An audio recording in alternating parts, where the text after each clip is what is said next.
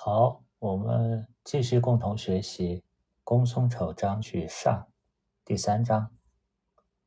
孟子曰：“以利假人者霸，霸必有大国。”这里这个“以利假人”的“假”字，我们前面提过，古代人他也没有可借助的字典，百度他有时候写文章，他会想不起来一个字，或者用错了一个。跟那个他要用的字同音的字，所以这就是假借的意思。那么从假的字形上，我们可以分析，它最左边是个人，那最右边呢是两个手，我们可以把它看作两个手假扮了中间一个类似人的物品，也可以看作是上面这个手拉下面这个手爬过中间这个，我们看作是个山崖。就是一个借助的力意思，也可以看作两个手把人和人之间东西相托这么一个含义。那么“霸”字呢，它下面是代表月相的一种变化，就是天上那个月亮从初月怎么变到满月这么一种变化。这个上面这个“雨”字呢，是后面加上去的。它在使用中呢，它跟这个“伯”伯父的“伯”这个字，它也是通用的。伯在古代呢是一种部落联盟首领的称呼，所以有时候春秋五霸呢，我们也叫春秋五伯。当然，对于这些字的解释，只是我个人的一些理解。我们的文化源远流长，博大精深，可以说仁者见仁，智者见智，大家都可以有不同的理解。我的理解呢，不是标准答案。注意，这里是以利假人。是用了力量、武力，还借助了人，并没有说不要人，这是霸的行为。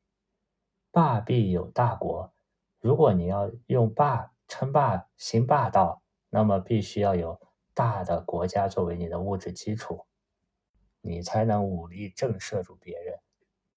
因为霸针对的这种部落联盟的形式本身就比较松散，那么对于。盟主、霸主，他必须要保有一定的军事、经济的力量。以德行仁者旺，旺不待大。汤以七十里，文王以百里。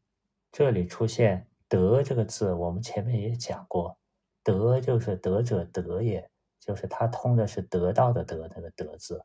我们前面还提过，“德”就是这个物体。之所以成为这个特定物体的它的特征，比如说水的德，仁爱的人的仁德，那么从字形上来看，左边代表行走在路上，我十分专注的用心和用眼去一心一意的观察和实践，所以德也可以看作为我能够知道，心里知道，而且我并能够。使用利用出这个物体的一些性质特性。行走的这个“行”字呢，本身它就是个十字路口的形状。那么以德行人呢，就是我了解清楚，并且能够使用践行这个人的这个方式。那以德行人，我们如果说德就是得到的德，那以德行人是。执行人的哪个方面呢？我们参考下一章，孟子说过：“仁则荣，不仁则辱。”我们可以判断，这个人指的就是一种繁荣。繁荣的“荣”这个字，就是草木生长的很茂盛、生生之德的这种状态，也就是使人们生存繁衍的更加兴旺的这么一种状态。那么，这种以软实力、以更有竞争力的一种体制。就是这种体体制呢，它能使人们更加的欣欣向荣、繁衍不息。它需要的物质基础不像霸那么必有大国。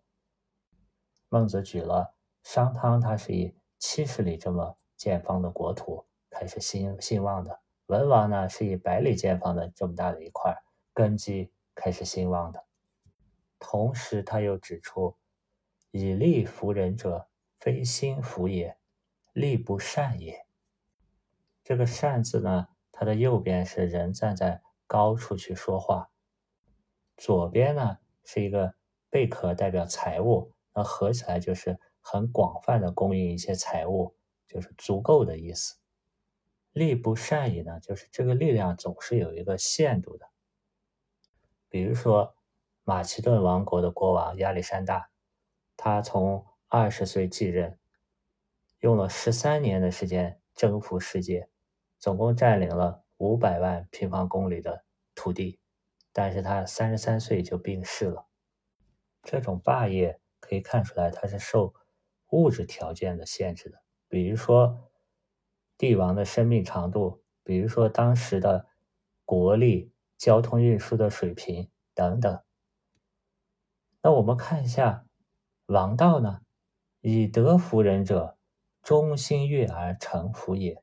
如七十子之服孔子也，可以看出来，这种以德服人的王道，它是让人心悦诚服，相应的，它的物质要求比较低。那这里我们可以对比一下，以利服人的呢，他要借助人，更多的是一种力量上的使人屈服，并非心服，它更多的是让人恐惧。畏惧，那以德行人呢？他是让人忠心悦而臣服，让人心悦诚服，更多的是靠一种人格魅力、认同感。以利假人，更多是一种偏刚性的；以德行人呢，更多是一种偏柔性的作用。我们回顾前面孟子和齐宣王的对话，当时孟子给齐宣王提出的是。行王道，行仁政，来望天下。因为当时的齐国与中原的鲁国、燕国、赵国、魏国、韩国都比较接近，他们的风俗习惯、他们的价值观、他们的信仰是比较相近的。如果你要用武力以力假人的去以力服人，征服他们。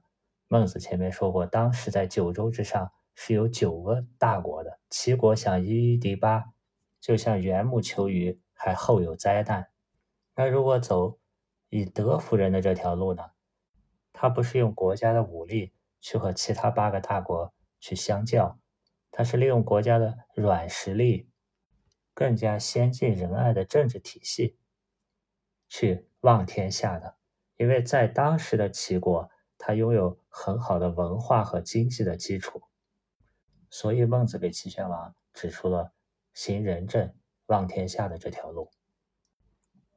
而当时的秦国呢，因为它地处西边，而且又有函谷关的地形隔绝，它的风俗习惯、文化背景实际上是跟当时的中原各国差异比较大的，所以秦国走上了一条。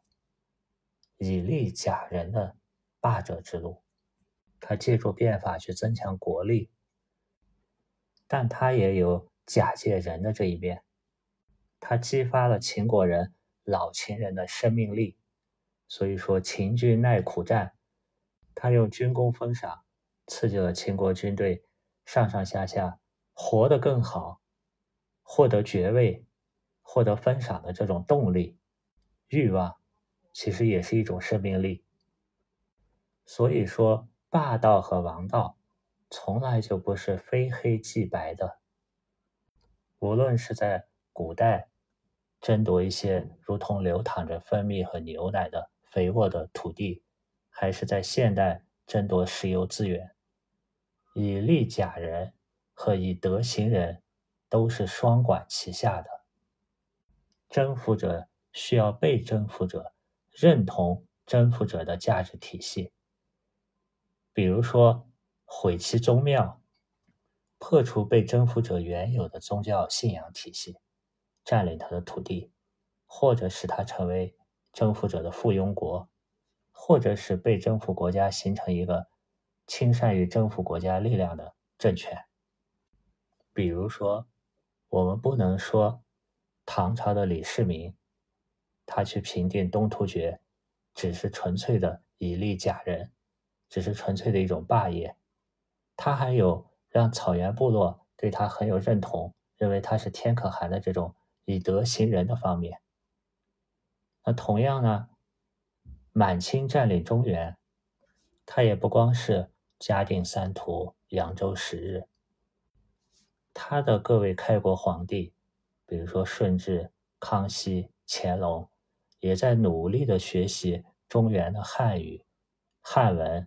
四书五经，他也有试图恩威并重、以德服人的努力。因为这个“福”字呢，我们细看它的右边，实际上是用手去按住一个投降的人，让他屈服、低头；左边呢是个舟船，代表把这个犯人呢押上舟船。以利服人，以德服人，同样是使人服。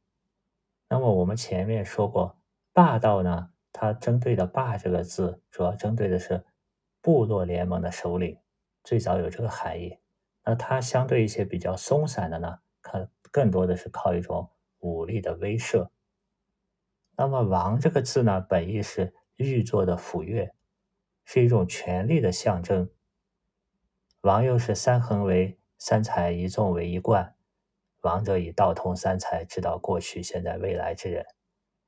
前面我们也说过，更早期夏朝的天子称后，王后的后这个字；商朝的天子称帝。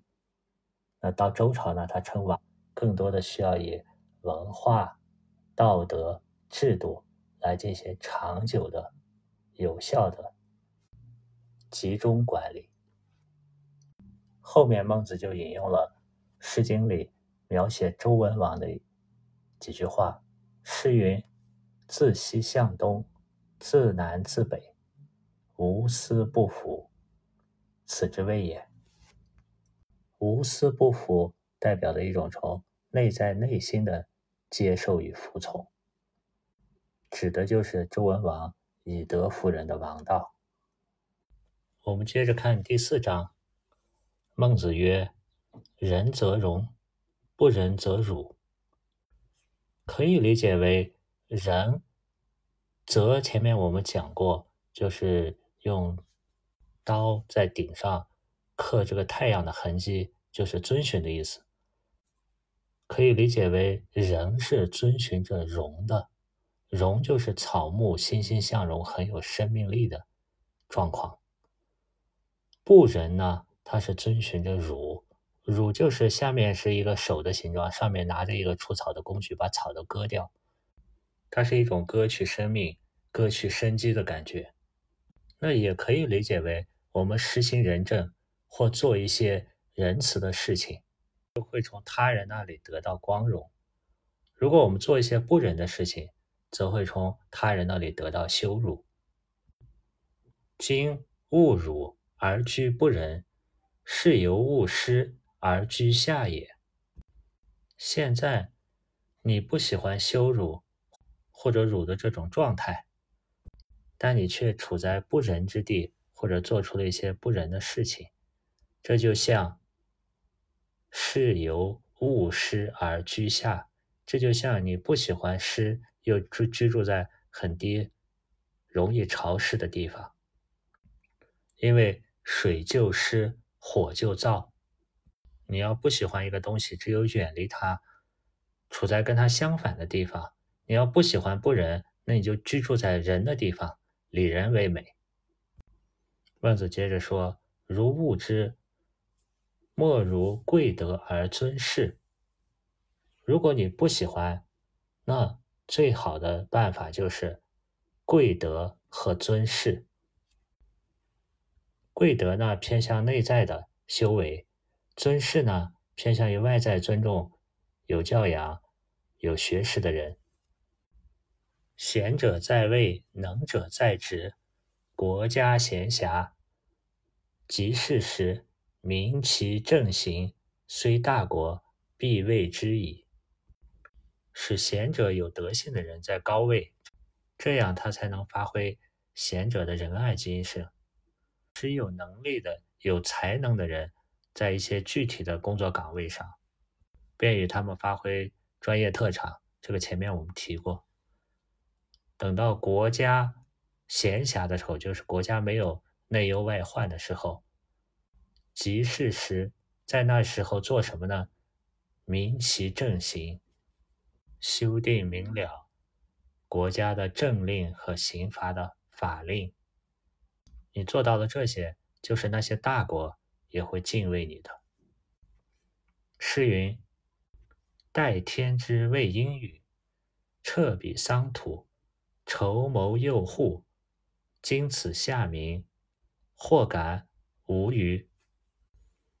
这是周公以鸟巢作为一个比喻，形容这个鸟趁着天还没有阴和雨的时候，剥了一些桑树的皮和桑树的根，缠绕在鸟巢，就像人的房屋的釉和户上。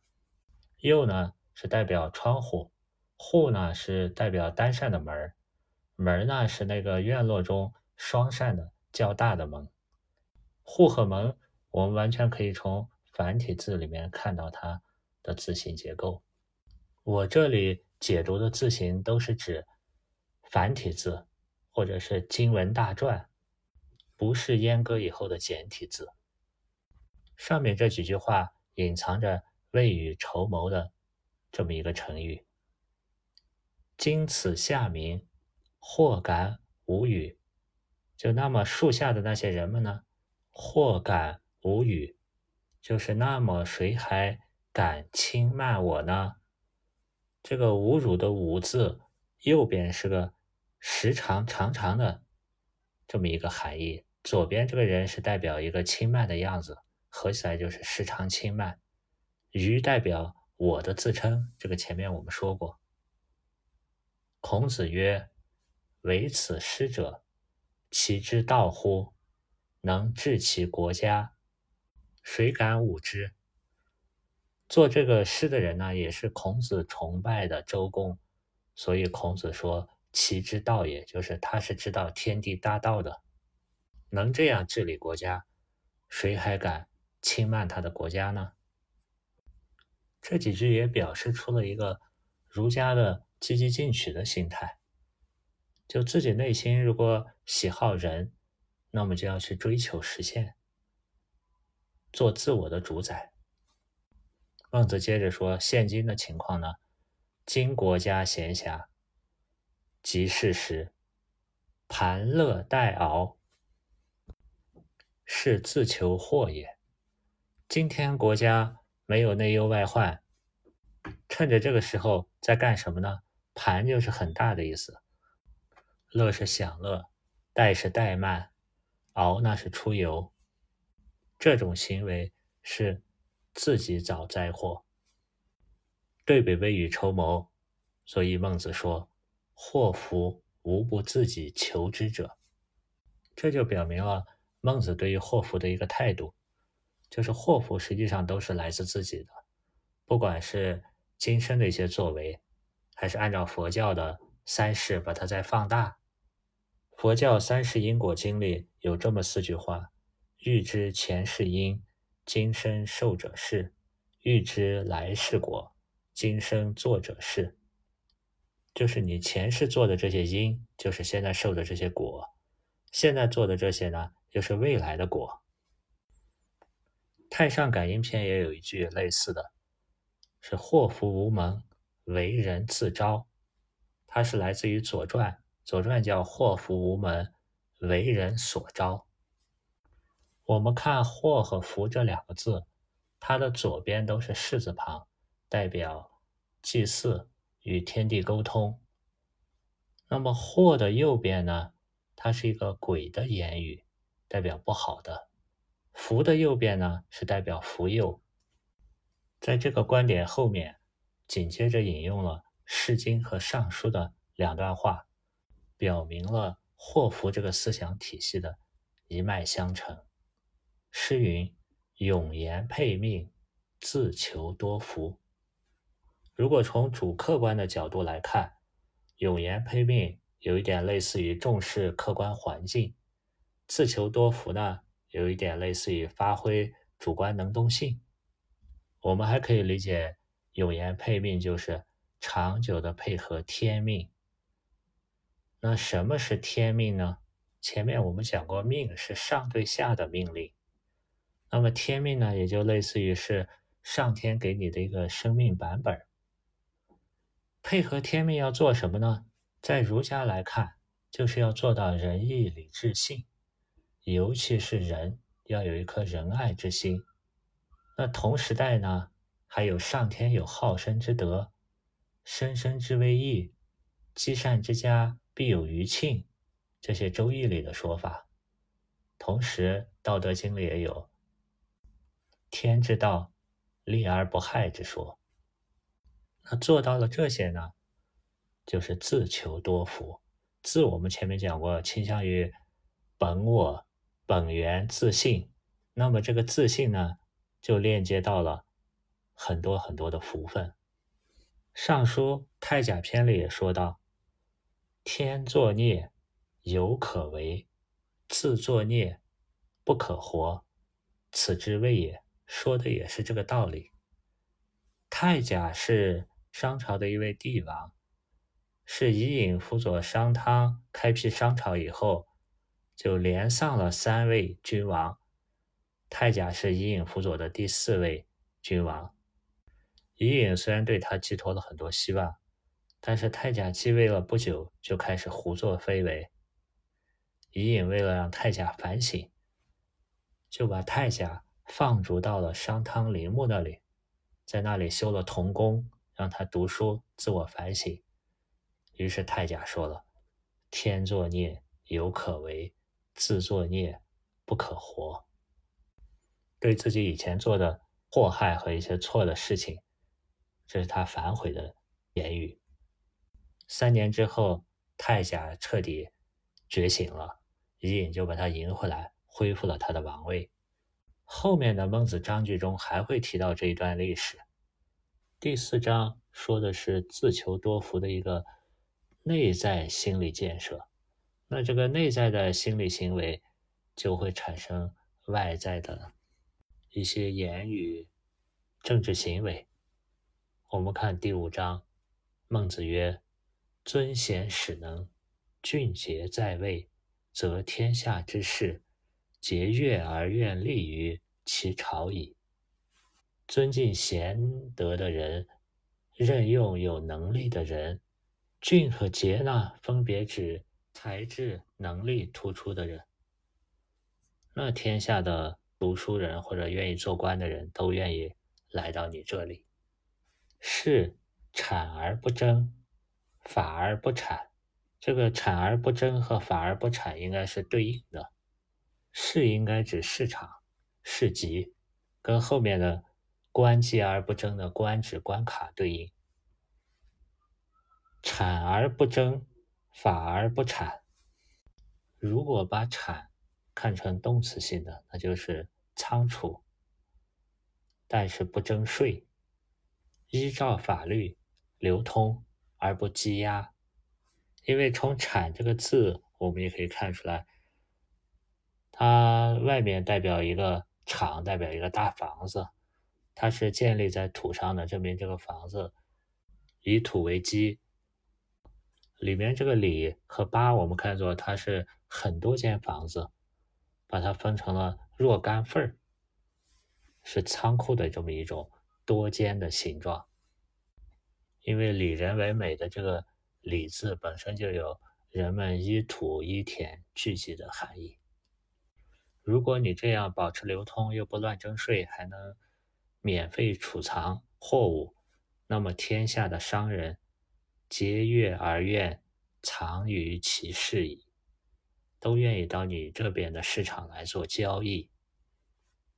官积而不争。则天下之旅，皆悦而愿出于其路矣。如果你的关卡是光是积积是代表稽查，而不胡乱征税，而不征税，那天下的旅客们都愿意在你的国土上去经过，去路过。耕者助而不税，耕种的人。只用助耕公田而不用再交税。这里的助是一种井田制的形式，代表助耕公田。他把九百亩地总共分成九份一百亩地为公田，其余的八百亩地，八户一户一百亩为私田，大家先种公田，后种私田，这么一种耕种制度。那相应的农业耕种税收制度还有贡和撤。在后面这三种形式的比较都会提到。如果采用这种助耕公田而不收税的形式，那么天下的农民都愿意在你这里的野外去开垦种地。产无夫礼之部，这里的这个产，它的意思是倾向于人们居住在一块儿。有礼的这个民居居住的意思。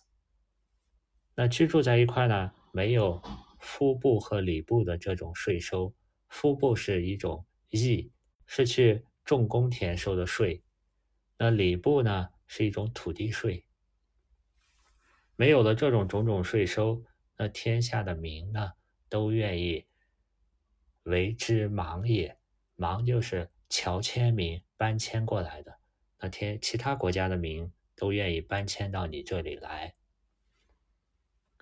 幸能行此五者，则邻国之民养之若父母也。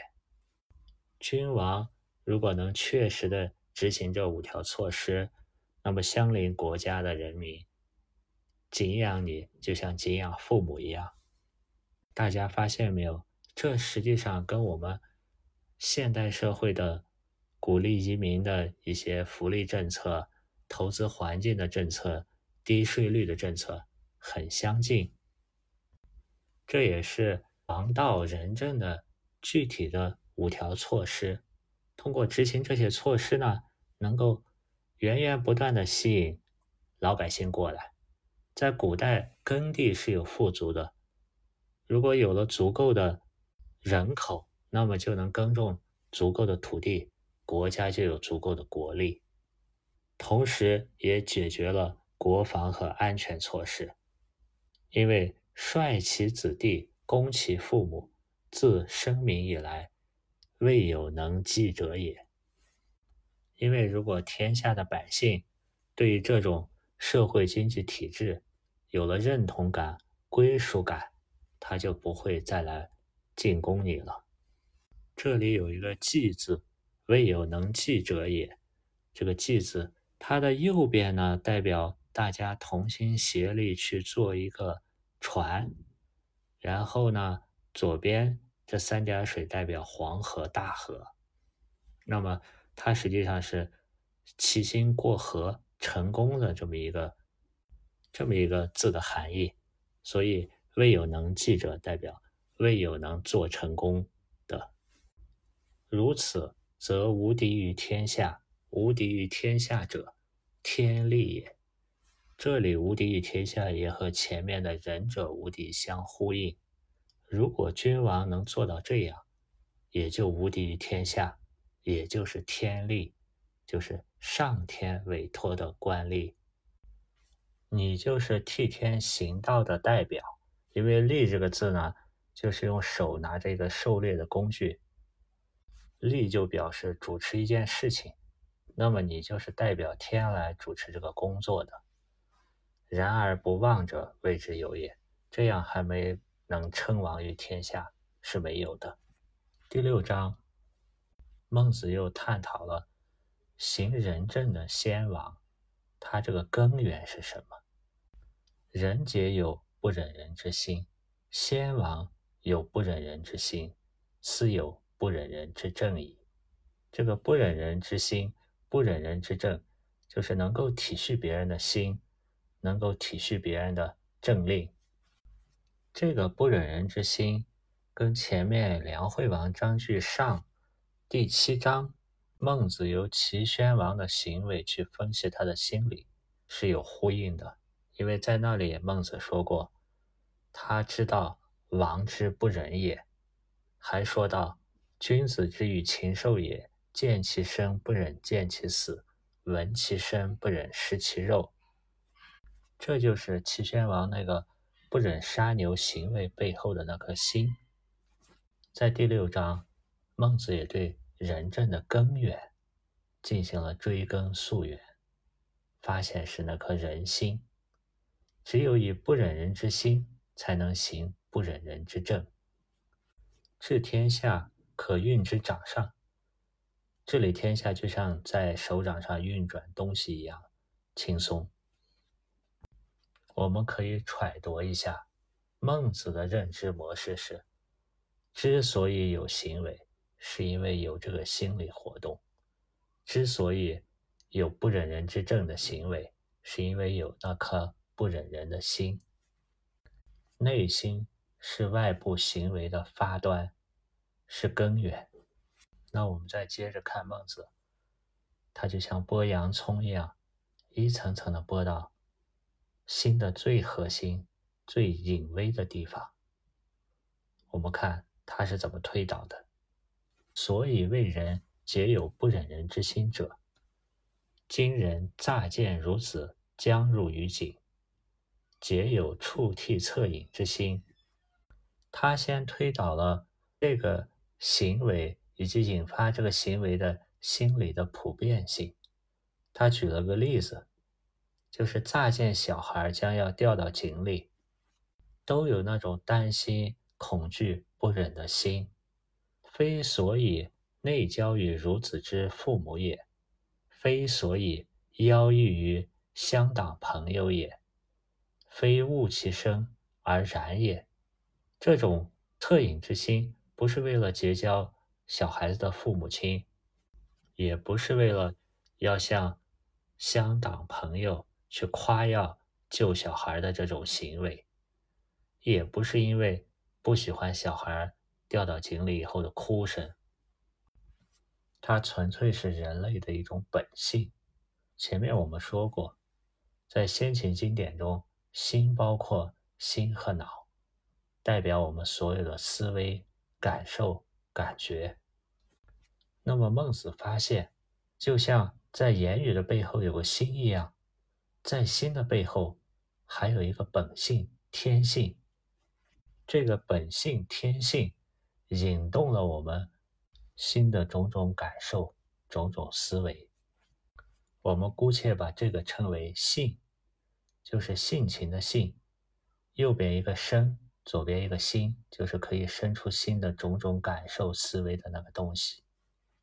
以性为本体，则生出了恻隐之心、羞恶之心、辞让之心、是非之心。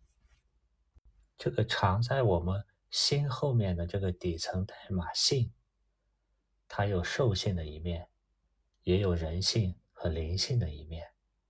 它能生出善念，也能生出恶念。我们下面看看孟子觉察出来，他生出的四种形态：由是观之，无恻隐之心，非人也；无羞恶之心，非人也；无辞让之心，非人也；无是非之心，非人也。恻隐之心，人之端也。羞恶之心，义之端也；辞让之心，礼之端也；是非之心，智之端也。人之有四端也，尤其有四体也。由是观之，由那个能引动内心的东西，我们去内观它。孟子发现，人性中包含四种不同的。组成这四种组成，缺一不可。如果缺少一个，就非人也。他把这四种心理现象的发端总结为：恻隐之心是仁的端，羞恶之心是义的端，辞让呢是礼的端，是非是智的端。端字就是。右边一个代表萌芽出土，左边一个代表直立，合起来有开端刚刚长出来的意思。那用仁义礼智呢，还是有一点抽象。我用我的语言试图解读一下。人就好比是春天的感觉。《周易》里说过：“元，善之长也。”元也是一种春天的百善生长刚开始的状态，它是一种关爱向上生长的这么一种感觉。春天是属木的能量表现。易呢，是一种秋天的感觉。秋天是属金的能量体现，它也是元亨利贞里面的利德。厉害的利这个字，也是右边是一个刀刃去收割左边禾苗的行为。利者，义之和也。它是一种去除克制杂念，求得各方平衡合宜共赢的状态。辞让之心呢，它是一种夏天的状态，火性能量代表夏天。亨者，家之会也。这是一副亨通发展、美好聚集的状态。是非之心，智之端也，是一种冬天的感觉。它是水性能量，也是元亨利贞里面的贞德。贞者，事之干也。他回到事情的本质去判断它内在的是非，是一种智慧的体现。这四种能量的一种平衡状态是土性能量，也是儒家所说的诚和信。孟子把这四端比作了人的四体，人之有此四端也。由其有四体也。最后说：“由是四端而自谓不能者，自贼者也；谓其君不能者，贼其君者也。”不能够发挥这四端，那你是自己伤害自己的天性、本性、人性；而阻止不能让君王发挥这四端，也是伤害。君王的天性和本性。凡有四端于我者，知节阔而充之矣。若火之使然，权之使达。人要能够觉察到，我存的是什么心，我怎么养我的那个性。对于我身上的这四种萌芽，也应该知道怎么能扩而充之。就像火开始烧起来。泉水开始流出来，狗能冲之，足以保四海；狗不冲之，不足以事父母。他们就像一个人的根结，如果你的根结催动你的言语、行为、思维出来，然后再事父母、保四海，是这么一种逻辑关系。如果不能这样呢？如果不能这样，你也会体现出一种一无是处的。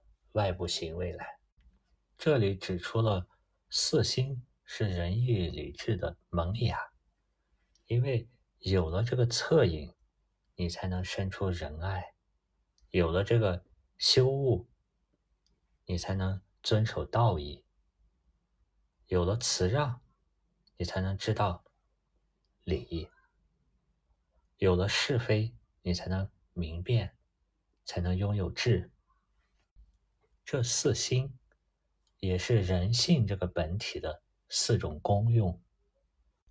我们的心里生成的种种感受、感觉、思想、思维，也可以说成种种心念。心念是由更难以觉察的一些余势潜存的习性所推动形成的。这个前面我们讲过。这些余势潜存的习性，生成了种种心念，心念又造成了种种意业、口业、身业。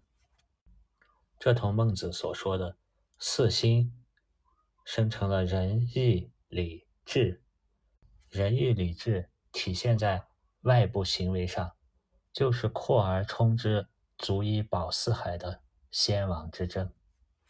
有人曾经问过：“那还存不存在非人的那种兽性呢？那恶习、恶念、恶业又有没有呢？”这些也是有的。孟子他们这些圣贤用心良苦，他是想要抑恶扬善，教化万民，所以他要提倡仁义礼智、善信美大圣神这些正面的东西。孟子不是没有看到荀子所说的人性之恶，他只是希望人人都能扩而充之内心的那一点。不忍人之心，让这个世界变得更加美好，更多正能量。最后补充两点：一是第三章一开始孟子所说“以利假人者霸”，这里他并没有贬低和否认霸道的意思，只是指出以利假人者和以德行人者是两条不同的路。因为在最后第七章静心篇的上第三十章里，孟子说道：“尧舜信之也，汤武生之也，武霸假之也。久假而不归，物之其非有也。”从正面去解读，长期的以利假借人道，那么最后也有可能走上仁义的道路。第二点就是补充一下四心的相互制约关系。孟子把四心比作人的四体，我也用四季做了比方。最开始的最开始的恻隐之心，恻是偏向于伤之切，隐是偏向于痛之深，这是朱熹的解释。他们实际上就是。不忍人之心，这也是仁爱的开端。但是如果过分，有一句话叫“慈悲多祸害，方便出下流”，就是无智之悲容易被坏人利用，反而对你引来灾难。那么无底线的方便他人，使自己反而得到退步。这就提示要对仁爱有一个度。用什么来把握仁爱呢？就是用礼。慈让之心是礼之端。慈是慈让的慈是解使去己，就是把自己使自己解放解脱出来。那让呢，就是推移与人，就是把一个东西让给别人。在礼的状态中，我们就与他人。保持了一个恰当的距离，礼之用，和为贵。它是我们的仁爱，不过分。那么过度的礼，也使我们丧失了一定的主动性。我们怎么去推动改造？这就需要修物之心来调节。修是修己不善，悟是赠人不善。有了这种。修悟自己不好的方面和憎恨别人不善的方面，我们就走上了义的道路。义同样也要识疑，义者宜也。我们要知道他的善恶，分析导致善恶的根本内在本质是什么。这就需要是非之心。是知其善为是，非知其恶为非。通过是非之心，我们来保持智慧。过分的智慧又偏于冷淡，所以要悲智双运。智慧又需要慈悲来平衡，这就是仁义礼智相互制约、相互平衡的关系。作为仁义礼智中和以后的诚和信呢，内在内心的叫诚，所表现出来的。叫信。孟子在《离娄章句》中说道：“诚者，天之道；思诚者，人之道。符合诚的，就是符合上天的道；而人的诚信的行为，就是人应当遵循的道。”今天的分享就到这里，感谢大家的聆听，我们下期再见。